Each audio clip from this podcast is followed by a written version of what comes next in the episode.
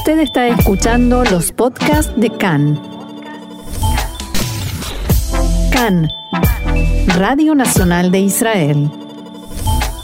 Hoy, lunes 5 de julio, 25 del mes de Tamuz, estos son nuestros titulares.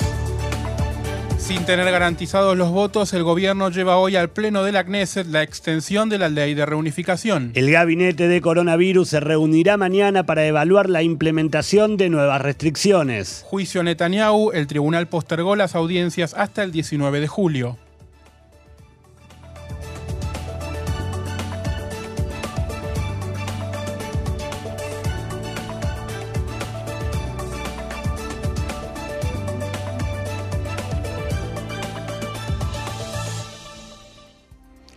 Ahora sí, Diego, han pasado tres minutos de las dos de la tarde. Si te parece, comenzamos con qué noticia. Con la nueva postergación en el juicio a Netanyahu, el Tribunal de Distrito de Jerusalén accedió hoy a una nueva solicitud de la Fiscalía y le otorgó otra semana para enviar los resultados de la búsqueda por el teléfono celular y los correos electrónicos de Ilan Yeshua.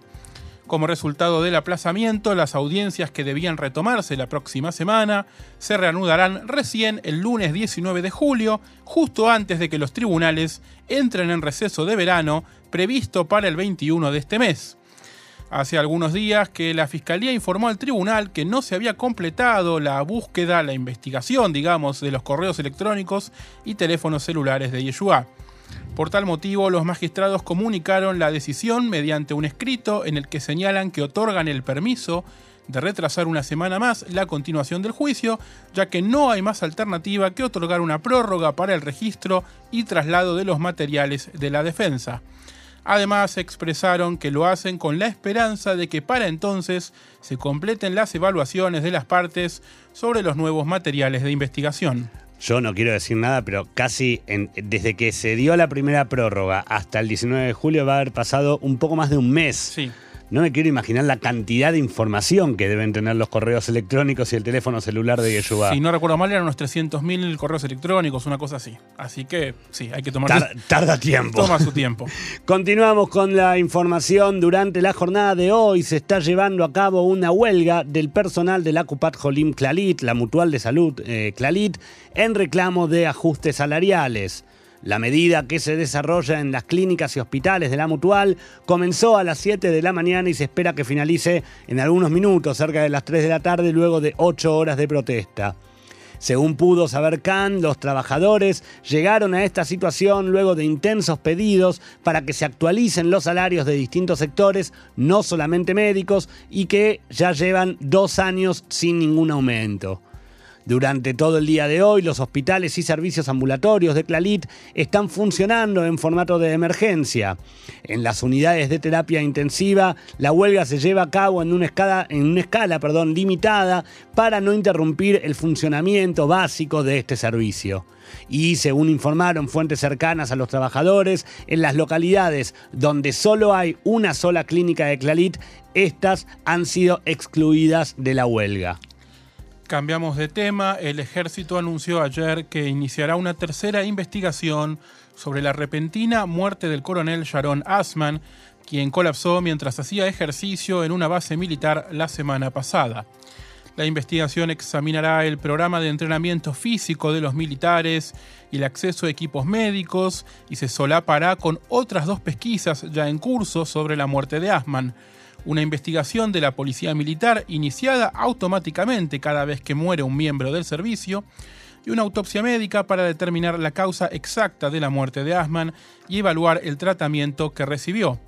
De acuerdo con el comunicado del SAL, el equipo hará recomendaciones sobre los pasos que se pueden tomar para evitar que ocurran incidentes similares en el futuro.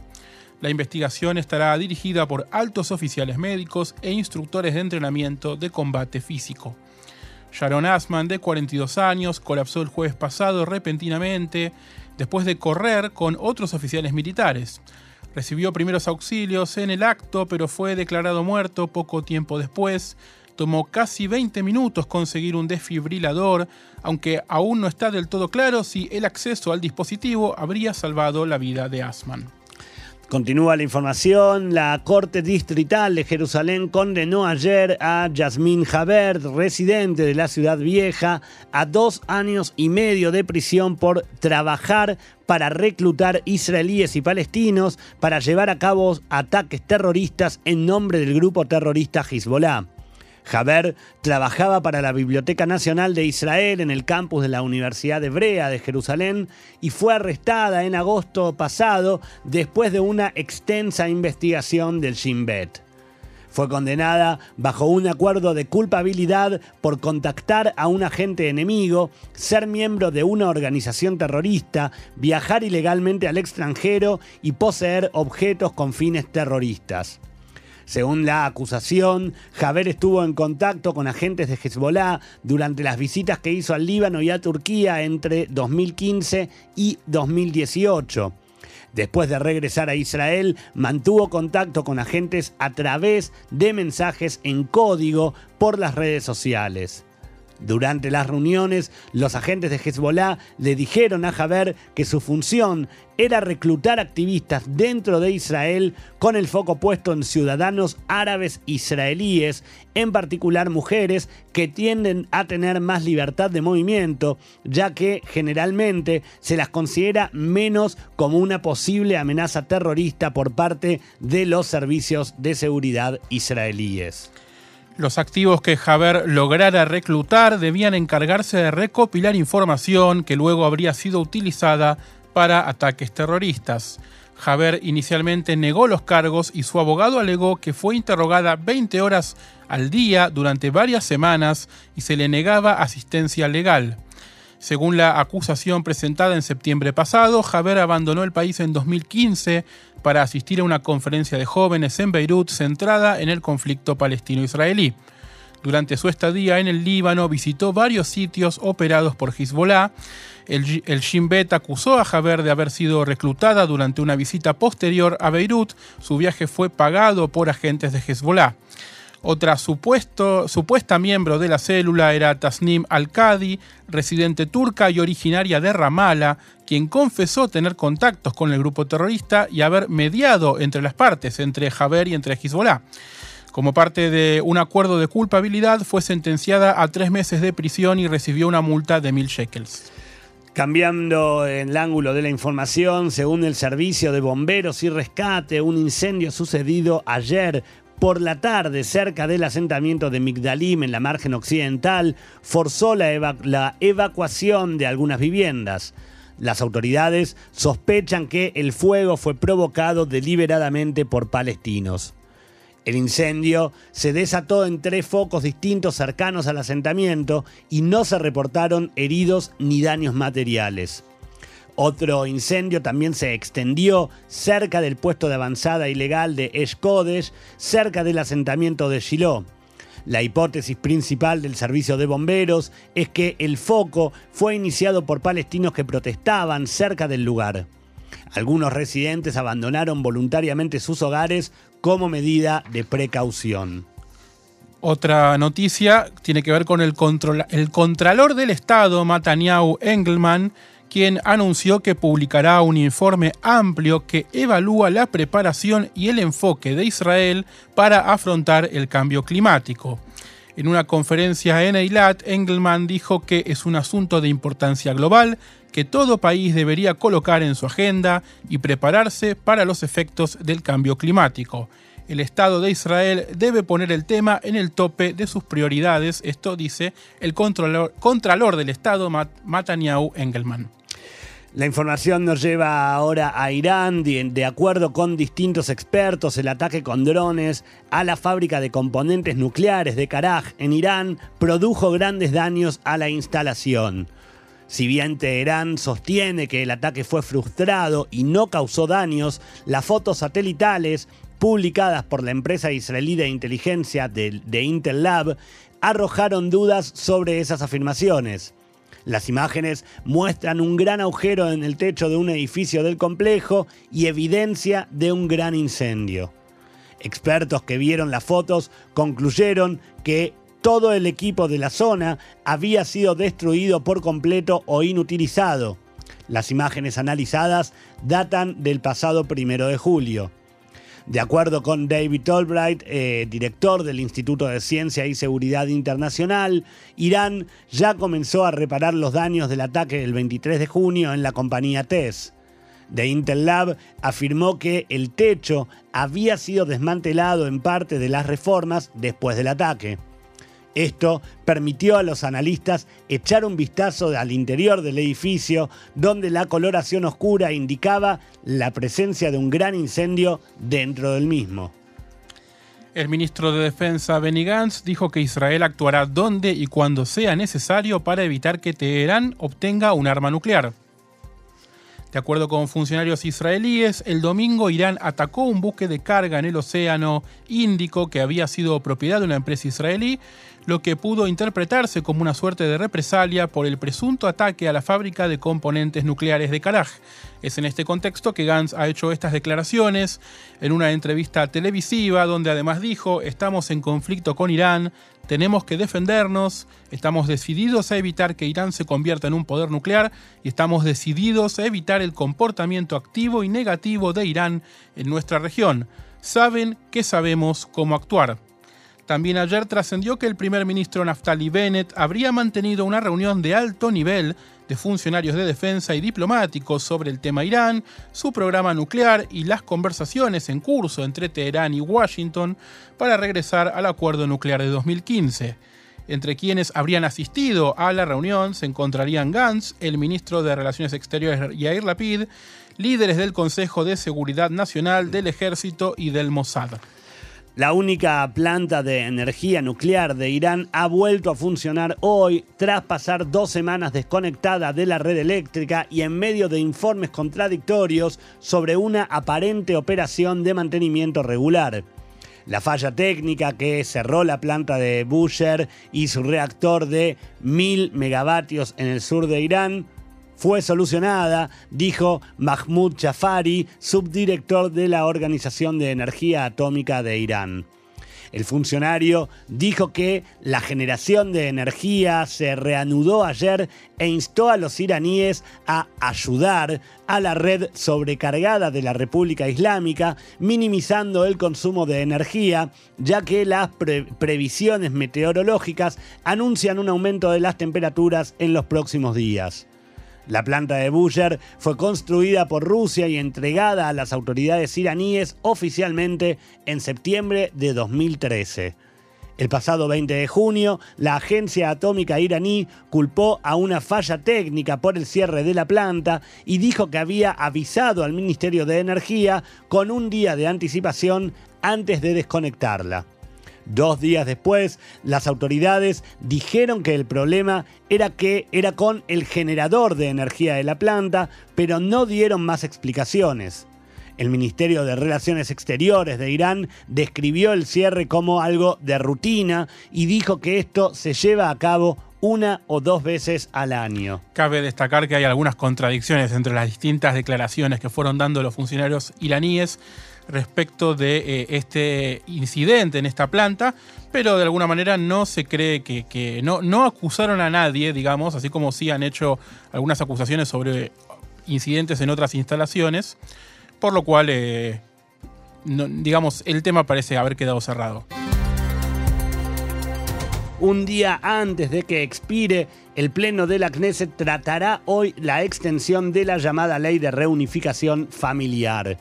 Khan pudo saber que la ministra del Interior, Ayel Chaqued, está dispuesta a llegar a un acuerdo intermedio y extender la medida por seis meses y no por un año, pero rechaza la demanda de Meretz y de Ram, de Ram, perdón, de otorgar estatus legal a los palestinos que actualmente viven en Israel Funcionarios de la coalición aseguran además que una extensión de seis meses no le sirve al gobierno porque significa que la ley pronto volverá a amenazar su estabilidad. Al mismo tiempo, el líder de la oposición, Benjamin Netanyahu, está bajo una fuerte presión para votar en contra y avergonzar a la coalición, incluso si esto pudiera dañar la imagen del Likud. La presión la ejercen las facciones de Yaduta Torah, Shas y Accionuta Datit. Muchos miembros del Likud también aprobarían esta estrategia. El propio Netanyahu aún no ha decidido sobre el, sobre el tema y se espera que la votación en la Knesset se realice a última hora de hoy. Diego, yo necesito que me expliques, yo sé que vos lo vas a hacer muy bien, necesito que me expliques ¿Qué es la ley de reunificación familiar? Bueno, en principio también se la conoce como ley de ciudadanía, en hebreo se le suele dar ese nombre, pero... En, es el Joka es la Jut. Así es, pero digamos que tiene ambos nombres porque ¿qué, quiere decir reunificación familiar? Bueno, lo que hace esta ley, que, que digamos se eh, vence mañana el plazo porque hay que extenderla todos los años, lo que hace es evitar que los palestinos que viven en la margen occidental y en Gaza obtengan de manera automática la ciudadanía israelí o la residencia eh, por casarse con un ciudadano israelí. Por eso es reunificación familiar, porque no permite, se casan dos personas, un ciudadano israelí y un palestino, y, digamos, no les da el derecho a vivir en Israel el hecho de que se casen. Claro, en muchas partes del mundo, si vos te casás con un residente de otro país, podés tener la ciudadanía o la residencia inmediatamente. Esto es lo que, lo que impide de alguna manera la ley. Bueno, prácticamente en todos lados, incluso en Israel, mucha gente que nos escucha tal vez eh, tiene el tema muy fresco, que la ley de ciudadanía en general o la ley de residencia en general en ese sentido es, por ejemplo, supongamos que un israelí judío se casa con un no judío extranjero. ¿No? Eh, digo, hablamos en masculino, pero aplica para todos los géneros. Exactamente. Sabemos que el trámite en ese caso es largo, es engorroso, es molesto, pero de ninguna manera, no, digamos, no está, no, no es está eh, a plazo automático, ¿no? la cancelación automática, porque de alguna manera las etapas se van cumpliendo y el permiso de trabajo, luego el permiso de residencia y el permiso y la ciudadanía, a fin de cuentas, terminan saliendo para esa persona originalmente extranjera, que digo no judío porque el judío tiene derecho a la ciudadanía israelí. Directamente por la ley de retorno. Casi de manera automática. Entonces, lo que hay que tener en cuenta de alguna manera para explicar por qué existe esta ley es el contexto en el que fue hecha y el contexto actual. La ley fue votada en 2003 durante la segunda intifada, donde en ese momento había casos de personas que, eh, palestinos que se habían casado con un árabe, ciudadano árabe israelí, por ejemplo, al poco tiempo tenían la residencia, vivían legalmente en Israel y cometían atentados, digamos. En esa época tenía cierto sentido esta prohibición, esta restricción. Exacto. Y si bien lo que podemos decir, la situación de seguridad respecto de 2003 cambió y mucho, y para, bien, claro. Lo que no cambió es el plano político, digamos. Esta ley nunca fue un tema a tratarse, o esta pequeña restricción nunca fue un tema a tratarse en ninguna conversación, en acuerdos de paz, en ninguna negociación de nada con la autoridad palestina. Siempre fue un tema que se fue pateando, se fue postergando y que por supuesto, si bien existen los matrimonios mixtos, un, digamos un judío o judía que se casa con un palestino o palestina, eh, es claro que en la ley de los grandes números esto perjudica principalmente, eh, además de al palestino que no obtiene la ciudadanía, a ciudadanos árabes israelíes que no pueden casarse y no pueden traer a vivir a Israel. Que, sí son ciudadanos. Claro, por supuesto, ciudadanos israelíes, árabes israelíes, que no pueden eh, darle la, otorgarle la ciudadanía a su, a su, a su pareja. A su pareja, básicamente. Por esa razón se da por descontado el voto en contra de Ram y también de Meretz, que de hecho lo veníamos diciendo en este programa la semana pasada, tuvo una postura muy consistente en contra de la ley e incluso elevó quejas a la Corte Suprema respecto de un carácter discriminatorio supuestamente de la ley.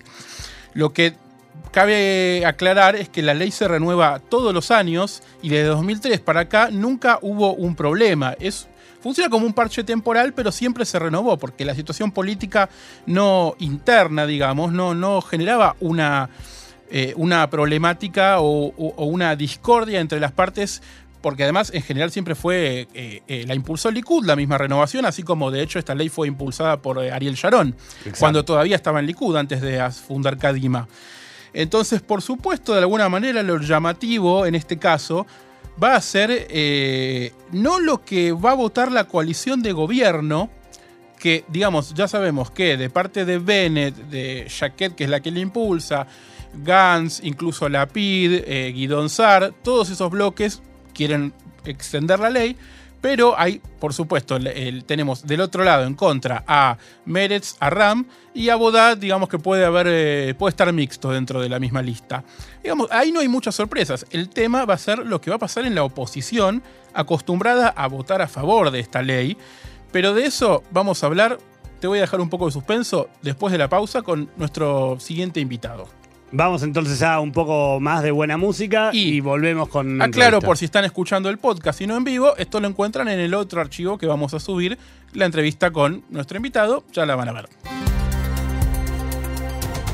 Continúa creciendo el número de contagios de coronavirus en Israel. Esta mañana el Ministerio de Salud informó que durante la jornada de ayer se registraron 343 nuevos casos de infectados, lo que representa un 0,100 0,7% de datos positivos sobre un total de un poco más de 49.000 pruebas realizadas. Respecto al número de enfermos hospitalizados, el número de ayer arroja un total de 68. De este total, 35 se encuentra en estado grave, 17 en estado crítico y 16 requieren de la asistencia de un respirador artificial. Un dato relevante en relación con estas cifras es que el 57,1% de los pacientes graves no está vacunado. Y con estos números de alguna manera empezamos a entender la postura del gobierno y el giro de Bennett de ayer al declarar que tal vez puede ser posible que regresen las medidas.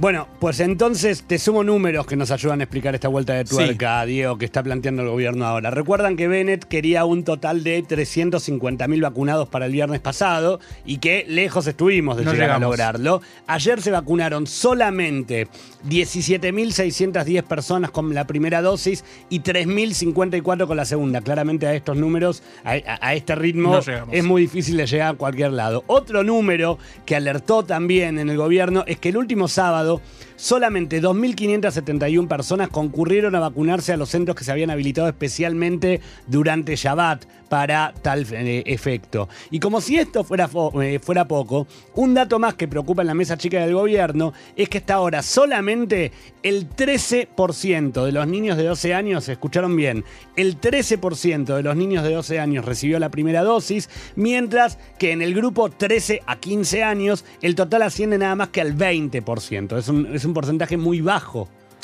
Ahora, con estos números sobre la mesa podemos entender un poco más a Bennett cuando en la reunión de gabinete dijo ayer si la población no coopera y los números aumentan, consideraremos volver a restricciones. El tema es, ¿qué restricciones? Bueno, lo que se sabe hasta ahora es que en caso de regresar las medidas, estas van a girar en torno a la famosa etiqueta verde. Sí. O sea, por el momento no se plantea un cierre ni general ni por rubros, pero sí se piensa en quiénes podrán hacer eh, uso de estos rubros. Sí. Es decir, no hablamos de cerrar comercios, pero sí hablamos de quiénes podrán ingresar. Claro. O no hablamos de suspender espectáculos ni tampoco reducir los permisos para las cantidades de ingreso a los estadios, pero sí hablamos de quiénes van a poder ser parte de esas, de esas cantidades permitidas. Más parecido a las últimas etapas del- de, de- de- de antes de levantar todas las restricciones. Exactamente. Un dato importante es también que, eh, que, se, que se deberá de debatir es si en caso de reinstaurar la etiqueta verde, esta tendrá validez en todo el país o solamente en lugares donde existe una alta concentración de grupos de riesgo. Aunque no se descarta un operativo nacional para hacer cumplir el uso de las mascarillas que hasta el momento, ¿saben, saben a lo que me, ¿sabes a lo que me acuerdo? ¿Te acordás el Hetzi Seger? Sí, el medio Seger. sí, el medio sí. Seger que A nadie año, que era sí. Seger y nadie estaba en Seger. Bueno, con el tema de las mascarillas, a mí me está pasando, estoy teniendo una sensación bastante similar. Medio cierre, sí. Eh, tenemos que usarlo en lugares cerrados y de- hay, hay veces que me miro y digo, che, pero yo soy el único que lo está usando. Sí. Eh, y sobre este último punto, es importante saber que después de una semana de haber vuelto a ser obligatorio el uso de las mascarillas, la policía israelí solamente impartió 17 denuncias por el no uso de las mismas. Eh. O sea, ¿qué está haciendo la policía israelí? Denuncias, además, que por el momento son nada más que advertencias, ni Claro. siquiera son multas. No hay multas. Si tomamos como referencia tres grandes ciudades, en Tel Aviv se distribuyeron solo cuatro multas, mientras que en Jerusalén y en Haifa ninguna. Con todo esto, el gabinete de Corona se va a reunir mañana martes y se espera que desde el Ministerio de Salud se presenten varias recomendaciones y opciones para las restricciones. En realidad no se espera, es lo que pidió Bennett. Bennett pidió que el Ministerio de Salud, que los, que los funcionarios del Ministerio de Salud vayan a la reunión de gabinete de Corona con varias propuestas.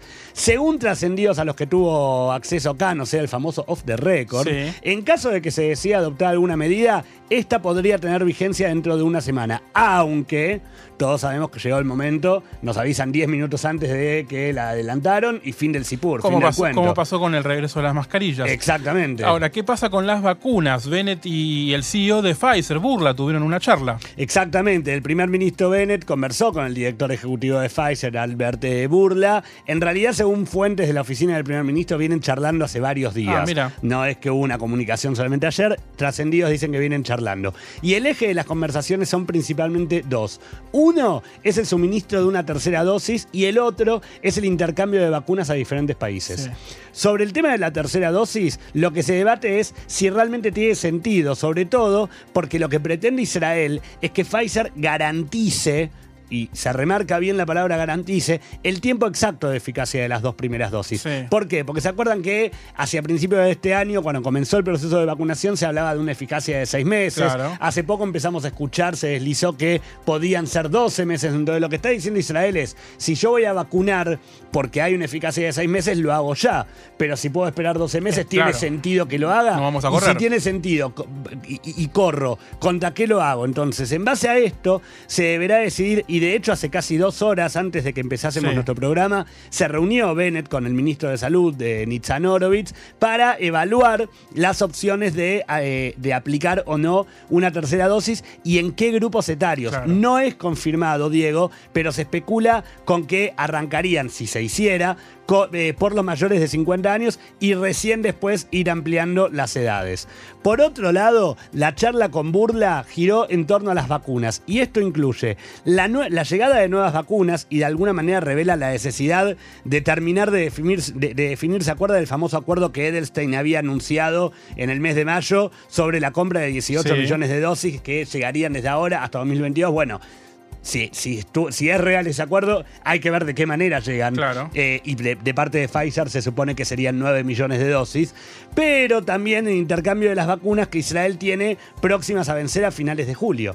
Y ahí entra el punto de la venta a otros países que tiene como demasiadas aristas en un solo punto. ¿Por qué? Porque hay que considerar si se venden, cuántas, cuándo, si llegan a algún destino antes del 9 de julio para que se puedan aplicar ambas dosis por persona, o si mejor se envían cuando puedan y que por lo menos sirvan para utilizar como segunda dosis en algún país que por supuesto tenga stock para aplicar una primera dosis. Y si se envía, y ¿cuál sería el costo de venta? Y si no sería como una venta y serviría como un adelanto de las vacunas que recién después tiene que adelantar, eh, que, que recibir Israel por parte de, eh, de Pfizer.